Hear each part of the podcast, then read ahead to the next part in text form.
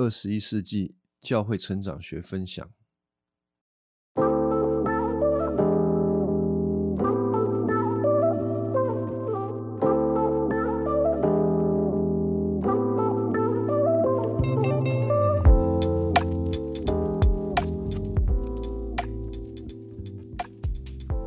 今天呢，我们来讲第五章的第三次。开始之前，我想要跟大家再一次介绍这本书《二十一世纪教会成长学》。它的副标题叫做“以福音为中心的城市教会新意象”。这里面讲到城市教会，现在不太多的人会认为城市跟乡村有多大的差异啊，反正都是教会嘛。但是前面讲以福音为中心的。教会那是什么意思呢？难道有一些教会他们不是以福音为中心吗？如果我们硬是要讲说，哦，没有没有，这个每间教会都是以福音为中心的啦，那我会跟大家讲，这本书你可以不用看了。所以有一个前提是，读这本书或者是听我现在录这个节目的人，要有一个前提就是。福音确实有一些地方真的自己并不明白的，而且这个部分非常非常的重要。我们在这里会谈到一个观念，就是凯勒牧师常常用的，什么叫做大儿子的情节？大儿子会怎么样子呢？啊，如果听众你读过路加福音，耶稣讲浪子的比喻的时候，你把焦点放在那个大儿子身上。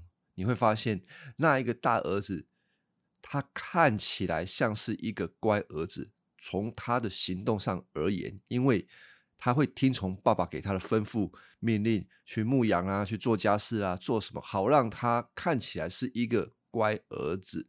然而，当他的弟弟回到家里面的时候，他的情节爆发出来了。这一个爆发，他有愤怒，他有苦读，他有不甘愿。然后你发现，他很讨厌他弟弟，甚至他也不爱他的爸爸，而他所做的这一切，不过又是为了自己，然后让自己配得他父亲的肯定，以及配得他父亲所给他的产业。所以说到底，他如果真的能够得到他父亲的肯定跟产业，那不是父亲所给他的，是他自己。靠他的行为赚来的，因此他会用他自己是好的、是对的、是努力的那一个身份来看待他的父亲所做的决定，就是他的父亲重新的接纳他的弟弟回家。他心里看他的父亲不是一种尊敬，而是觉得他的父亲实在是很不公平诶。他自己在家里工作。做个老会老弟，然后呢，他的弟弟竟然可以败光他的这一个父亲所给他的产业，然后还可以这样子厚颜无耻的回到家里，他心里这种不满不平就大爆发。凯勒啊，说到这种大儿子情节啊，就帮我们归纳了几个他内在的呃内在的这种状态啊。他会内心充满愤怒、机械反应，有优越感，会不安。那如果是教会里面的基督徒，他不是彻底的认识福音，他可能也会有这种大儿子的情节。那他造成的问题呢？呃，凯勒牧师他就归纳会这样子啊，他说：“哈，他会觉得自己是高人一等的。”该高抬自己的自我价值感，以至于经常无理的排斥跟定罪其他的人。然后啊，他说到这样子的基督徒啊，可能会造成一些非基督徒对基督教的误解，因为这些非基督徒跟这些大儿子情节的基督徒交过手之后，会发现他们说的口口是道。但实际的生活跟他们在教会里面的行动有很大很大的差异，嘴巴里面说要有爱心，但实际上面的关爱却非常的少，甚至让人感觉到他很自私，会使用宗教的，嗯，宗教的一些术语或者是规矩标准来要求其他的人，结果这些非基督徒啊就能够认定说啊，基督教所提倡的。也不过就是做一个好人，然后要求人要有道德，那跟一般的宗教是没有什么两样的。那对于这一些可能对基督教有某一层面的错误的认识，已经造成排斥感的，你我们应当要如何解套呢？凯勒牧师说：“吼，除非你不断清楚的告诉这些人。”他们误解福音了，你谈的是别有宗教的东西，不然他们是不会认真的听什么是真正的福音的。但是与此同时啊，我们要谈福音的时候，就是会谈恩典啊，福音本来就是恩典啊，难道会是别的吗？不是别的，只不过我们谈福音是恩典的时候。他有的时候会让人以为我们在谈的是一种。相对主义、放纵主义，然后道德废弃，所以有一些群体他们会提倡说，不要讲那么多恩典。现在这个时代，你看看年轻人他们的状况，他们就是很放纵啊，他们喜欢活出他们自己所想要的啊。比如我在用这个浪子比喻里面的那个小儿子来做比喻。小儿子是一个相对主义、放纵主义里面的一个代表人物。你看他，他原本是生活在家里面的，家里面什么都有啊。可是他有一天他说不要，哦，我要出门了，我要去做我自己想做的事情。然后爸爸，你把我该有的财产给我。那这句话其实是很伤爸爸心的。为什么呢？第一个，爸爸没有死，你跟他要财产，这是什么意思？而且拿了财产之后，小儿子就立刻离家了，等于说他对于家庭伦理、孝敬父母，他完全不在乎，他只在乎他自己。所以有的时候，我们看今天的。呃，年轻人也许他们都会比较提倡自我意识啊，我想要做什么，我们现在应该要把握当下去做一些事情。那至于家庭伦理、社会责任这些东西，就会变成次要。当然，走到最极端的，就像小儿子那样子，就离家出走。那对于这些离家出走的小儿子，或者是活在像小儿子这种放纵主义，然后。强调说，因为神给我们恩典，所以我们不再需要遵行律法的这一些基督徒，这些群体可能就会认为说，对于这些人啊，多说律法，你不跟他们说律法，他们怎么会知道他们有多么的得罪神？他们怎么知道他们的行为举止有多么的糟糕？我们应该要用律法使这一个人可以归正过来。所以啊，你跟他讲福音啊，讲恩典啊，哎，对那一个人吼是无可救药的啦。我想有这样子观念的基督徒大有人在啊。这种观念吼不是非基督徒的专有，基督徒也是一样啊。就是只要你是人类，都是一样，或者是你看这些。八点档的连续剧，很多都能够上演。比如一个家庭里面，兄弟姐妹很多人，可是有一些兄弟姐妹，他们就是要出去工作嘛，然后一年当中可能就只有过年过节回到家里面。那待在家里面的人呢，他要照顾家里面的这个父母亲，除此之外，他们还有自己的家庭啊，也有工作啊要顾啊，所以他们是蜡烛好几头烧。而他们在这种状况底下，怎么看待他的兄弟姐妹常年不在家里面，顶多是每个月寄点钱回来。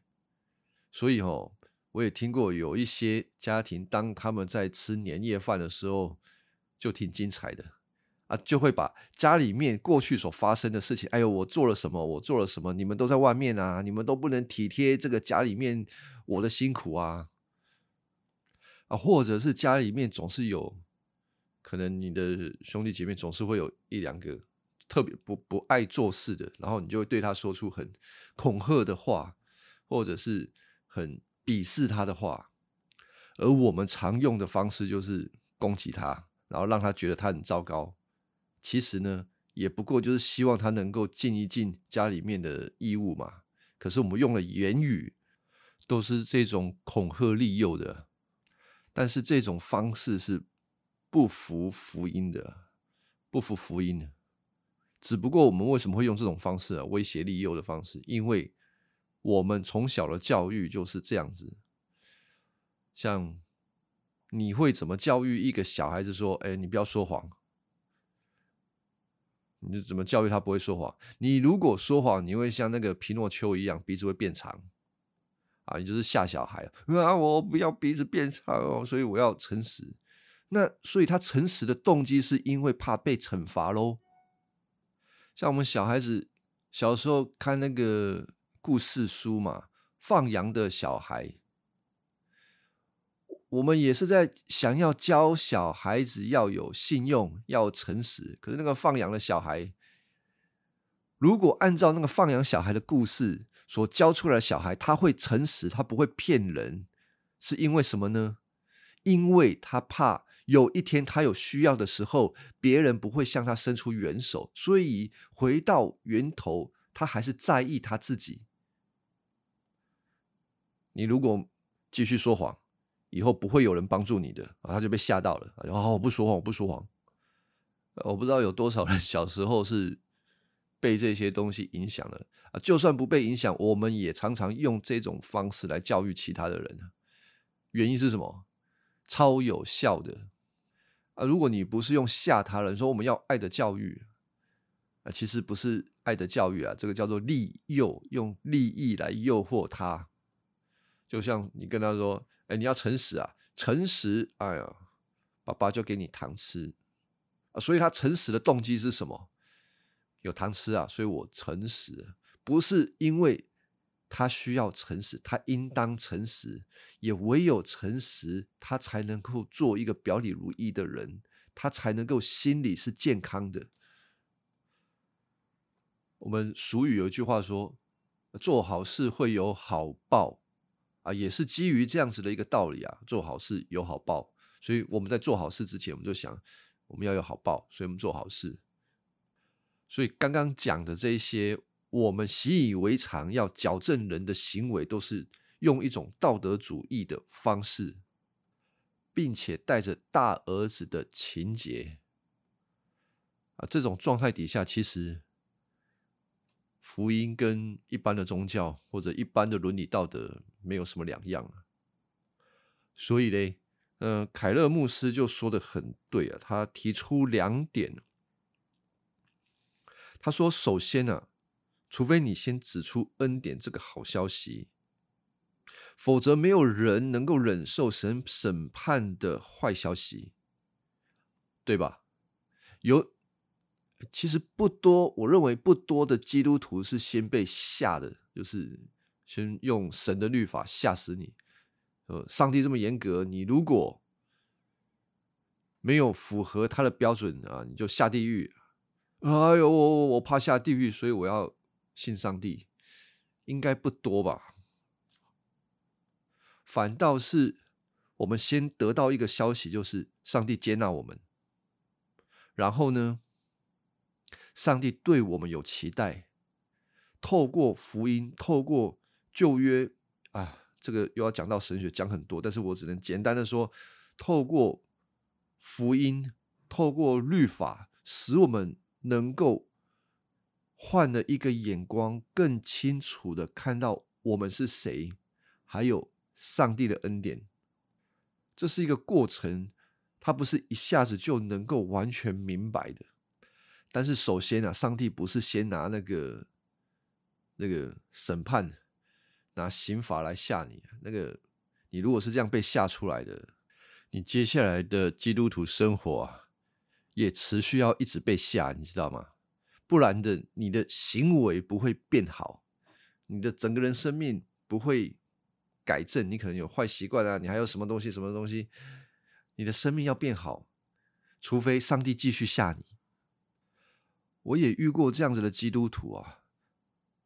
他有一颗心，就是很想要活出圣洁的样子，在他的行为上面啊，可以尽量的圣洁，因为神要求我们圣洁嘛，他要我们圣洁嘛。但是他所想的是，一直聚焦在他的个人行为上。当然，他又同时承认自己是一个罪人，又活不出来。但是他想，我要怎么办？我要怎么样尽可能的活出圣洁？而他们听教导的时候，最想听些什么东西呢？听些如果你不这么做，或者是你做这个不好的事情持续做下去没有停止的话，上帝会惩罚你。就像如果你继续偷窃，你的手会被砍断；啊，如果你在看一些不干净的东西，你的眼睛会被挖掉；如果你在跑到一些不该去的地方，脚要被剁掉。哇哩嘞！哇，做基督徒做到要被剁手剁脚的啊，这个我实在不会讲啊。有的时候，因为我们平常有在查马可福音，马可福音第九章啊，稍微看一下好了。啊，耶稣说：“如果你的一只手使你犯罪，把它砍掉啊，缺了一只手得永。”恒的生命比双手旗下地狱落在永不熄灭的烈火里好多了啊！所以你如果手叫你犯罪，你就要把手来砍下来！如果你一只脚叫你犯罪，你就把脚给砍下来；如果你的眼睛使你犯罪，你就把眼睛给砍下来。我过去一直跟弟兄姐妹讲你读圣经的时候，不要看到什么立即的抓来应用，然后不加思索了就拿来用这些命令，我们。都要遵守，好像这个听起来好像很近钱呢，这不叫近钱，这是一种宗教主义里面的。你把圣经里面的命令当做宗教上面的命令，叫你去做，你一定会变成大儿子。我说真的，你会变成大儿子，你并没有看到这些命令它的严格性。所以，你如果真的要遵守这个命令，你接下来会发生什么事情呢？你要不要直接拿来应用在你的身上呢？早就剁手剁脚挖眼睛了。但是，你有没有想过，为什么信基督教信到要被剁手剁脚啦？对不对？我们读圣经，特别是对于里面对我们的命令的时候。你需要去理解到上下文，它到底要表达什么意思，然后它在我们思想、在我们的观念当中带出什么样的转化，好使我们能够去依靠耶稣基督的恩典，而不是好啊，你要遵守啊，剁手剁脚，你敢吗？还有耶稣说，你那个。人家如果打你的左脸啊，右脸也给人家打。有时候我左右脸我也分不清楚了。我觉得左右脸也不是重点啊。你要不要遵守？你要不要直接的遵守这个命令？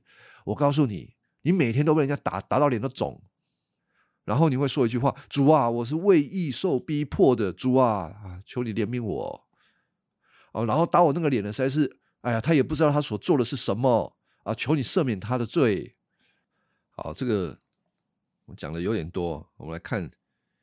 回到刚刚我所说的啊，凯勒牧师讲了两个很重要的要点啊。第一个，除非你能够说出恩典这个好消息，没有人能够忍受神审判的这个坏消息。第二点，除非你批判道德主义，否则的话，很多无宗教人士无法分辨你要提供的福音跟道德主义有何差别啊？听得懂这句话吗？除非你批判道德主义啦，不然人家根本搞不清楚基督教。不是宗教这一件事情啊，基督教对一般人而言就是一个宗教啊。你要去介绍人家来教会，哎呦，我知道啊，呃，教会都很好啊，宗教都很好啊，啊，劝人向善都很好啊。如果你不批判这一点，福音跟道德主义不一样的地方，他们就是活在一个积极向上啊，或者是一个做好人的观念来看基督教。我想起我有一次啊，去发单张，看看发单张，那个单张上面写了几个字，很大的。这个有一次我就发给一个一个太太，那个太太看了我手中的单张上面的几个大字，她手没有伸出来哦，她就读啊，她就读出来说：“你是个好人吗？”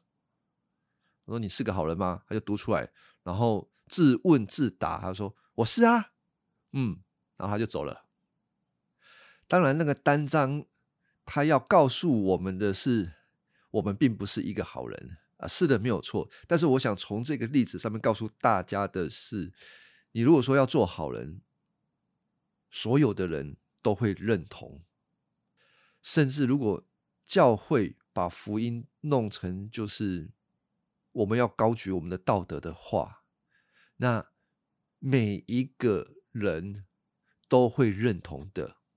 可是他们认同的同时，他们不觉得基督教跟其他的宗教有什么样的不一样，就是会觉得自己还不错啊，虽然没有到很完美，但还是不错啊。那这种不错，就跟浪子比喻那个大儿子感觉到不错。啊，也是一样的。大儿子觉得自己不错啊，哦，哪里不好？你看我听爸爸的话，我努力放羊，我努力工作。不好的是你们，好不好？一个是懒惰，一个是不公正。所以活在这种境况当中的基督徒，他会很不开心，埋怨的在做善事。我再举一个例子啊，如果我们走在路上看到一个人需要被帮助，可是我们却没有帮助他，我们就走过去了。我们心里可能会想：我是不是应该要回头帮助那一个人呢？如果我没有帮助他，会怎么样子呢？最后，我该不该回过头来帮助他呢？我跟大家讲，这是一个非常好思考的一件事情啊。首先，按照神所给我们的命令，我们是应当去帮助人的，但是我们需要意会到我们的动机。如果你去帮助他，是因为怕说你没帮助他，上帝会对你生气哦，那不是一个好的动机。同时，你必须要明白福音所给你的好消息，使你知道，就算你今天没有帮助他，上帝并不会责怪你，上帝并不会因为你走过去没有帮助他，然后等一下让你走到路上啊，有小鸟大便滴到你，或者是。你回过头帮助他，等一下你会在地上捡到一百块。前面讲的这两者的动机都是出于宗教。然后呢，如果你出于这两者的动机回过头去帮助他，让你等一下走到路上，不但没有捡到一百块，还被小鸟的大便滴到，你大儿子的情绪就跑出来了。你会跟上帝说。我为你做了这么多，你却没有给我一顿好的，你连个一百块给我回馈都没有。好，这个叫大儿子的心态。那我们应当要有一个什么样的心态呢？从福音当中是怎么样子的呢？不是看到自己的需要，因为你的需要已经在耶稣基督里面满足了，而是把你的焦点放到那一个需要被帮助者的需要。你所想要帮助人所得到的那些回馈，你完全不在意。你内心所想要得到的肯定啊，被支持啊，都不是从你做这件事情当中得来的。你回过头帮助那一个人，只有一个目的，就是看到那一个人的需要，并且给予你能做的。好，那如果你真的去接触这个人，你发现你不能做的时候，该怎么办呢？不是一头栽下去，或者是说哦，谢谢再联络，到底是怎样？哦，我认为我也没有绝对的答案，有的时候需要看当时这个个案状况是怎么样子，大家自己需要有一个能够分辨的心，而不是把自己当做是那一个人的救主。好像说我如果没有帮助他，他就垮了；我没有帮助他，他就毁了；或者是我没有帮助到他，让教会的其他的弟兄姐妹知道，他们会觉得我很没有爱心，然后呢，心里就带着一种愧疚，甚至想要把这个愧疚给隐藏起来，不敢让人家知道。那福音到底要怎么样使我们脱离这种从道德主义而来的行为改变呢？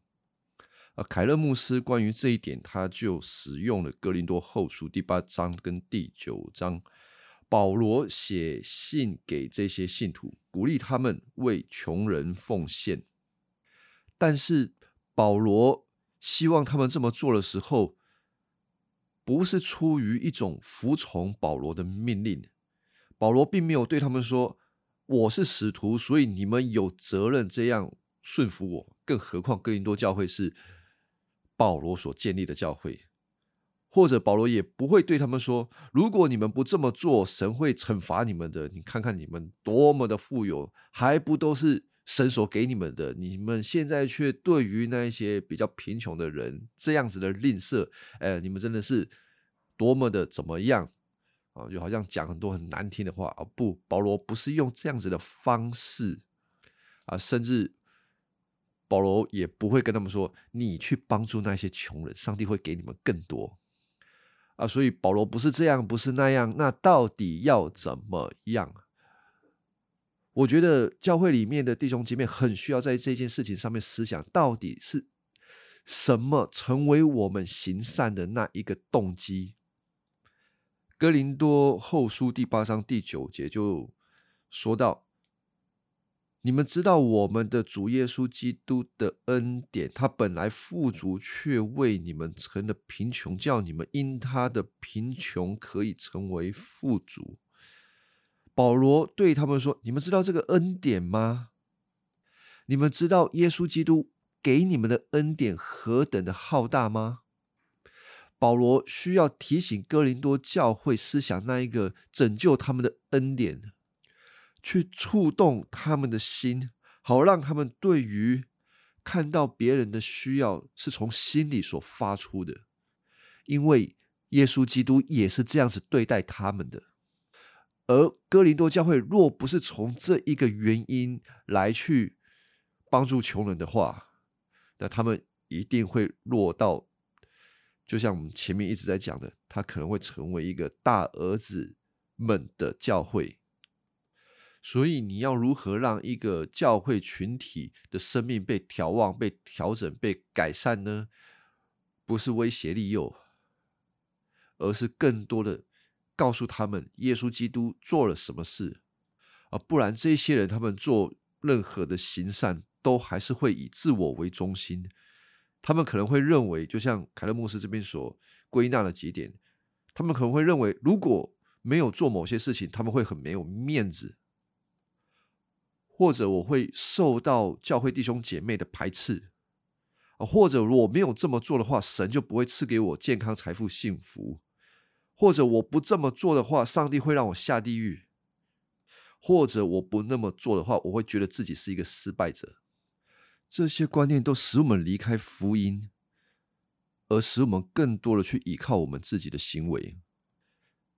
呃，提多书三章五节，保罗。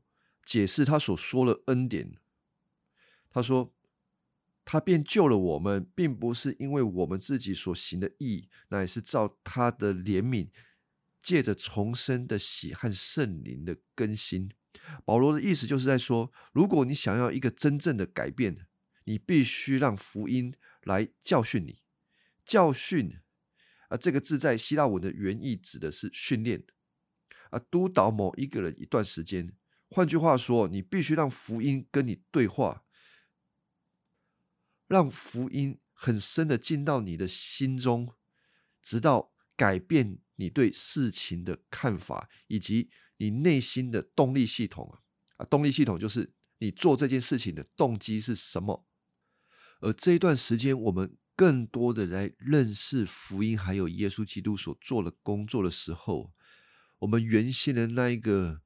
像大儿子般的心，或者是我们的道德主义，会被福音渐渐的改变，会使我们不再这么的需要被别人尊敬、被别人欣赏、看重，因为这所有一切我们的需要，我们都在耶稣基督里面先得到满足。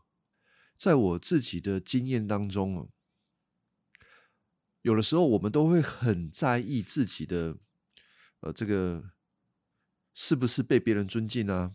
是不是被别人欣赏看重啊？就像教会里面会有不同的服饰，然后有一些服饰人员对自己的服饰应该都是很努力的，但是每个弟兄姐妹也对某一些服饰，有时候他们会提出他们自己的看法，有的时候是对教会的牧师的讲道，对教会的查经，或者是对。啊，诸如此类，各种的侍奉会提出他们的看法。当然，呃，有一些人他们就会不是很高兴，好像提出你的看法就变成对我这一个人的质疑，好像是别人跟我讲这些事情，就意味着我没有被尊重，我没有被欣赏，我没有被看重。然后，也许他这个大儿子的心态就跑出来了：我那么努力。你们都没有看见，你们只会嫌，那你们来做啊！你们这么会讲，那你们来做啊！但是如果一个侍奉者他的心是被福音改变的，那当有人跟他提出一些建议、看法，或者是提出问题的时候，他可能第一下心中会感觉到嗯有点不舒服，但他可以意识到这种不舒服。是因为他的内在是希望被尊重、被欣赏、被看重的。然而与此同时，他也要被提醒：哦，我不是靠着这个东西来活，我不是靠着这个东西来侍奉，而是靠着耶稣基督。他已经给我了一切我所需要的，呃，地位、价值跟名声。啊，所以这样回转过来就可以相对的跟其他的弟兄姐妹有一些客观的讨论，而不会在第一时间马上就好像不高兴或者要立即的防卫啊，甚至去控告对方，而是能够先想到的是要如何的侍奉才能够让教会的群体得到益处。而不是透过侍奉来建立自己的地位跟名声。好，最后啊，我希望能够用凯勒牧师的这段话做一个总结：我们不再单单为了有利可图而行善，或者为了自我感觉良好而行善。相反的，我们说诚实话、信守承诺，纯粹是因为那位爱我们、为我们死的主，他。不畏惧其中无法测度的痛苦，信守承诺到底。啊，福音引领我们做正确的事，不为自己的缘故，而是为神的缘故，为基督的缘故，为了渴望认识、效法、取悦、爱慕、拯救我们的那一位。这种心态，只有在深深被救恩。被这个恩典触动的内心才能够发生并且成长的。我希望听众可以了解到这一点。所以，如何使一个人可以正确的成长，不是威胁利诱，而是更多的认识耶稣基督他所成就的福音。当这个信徒啊，他的心跟十字架上面耶稣的心绑在一块的时候，你叫他做什么，他都甘愿。但是如果他的心跟十字架上面耶稣的心没有绑在一块的时候，你叫他做什么，他永远会像那个大儿子，他会觉得他的努力跟他的牺牲是很了得的事情。然后看到有一些人很懒惰，然后生活过得比他好。他可能就受不了了。好，那我们今天先讲到这边，感谢大家的聆听。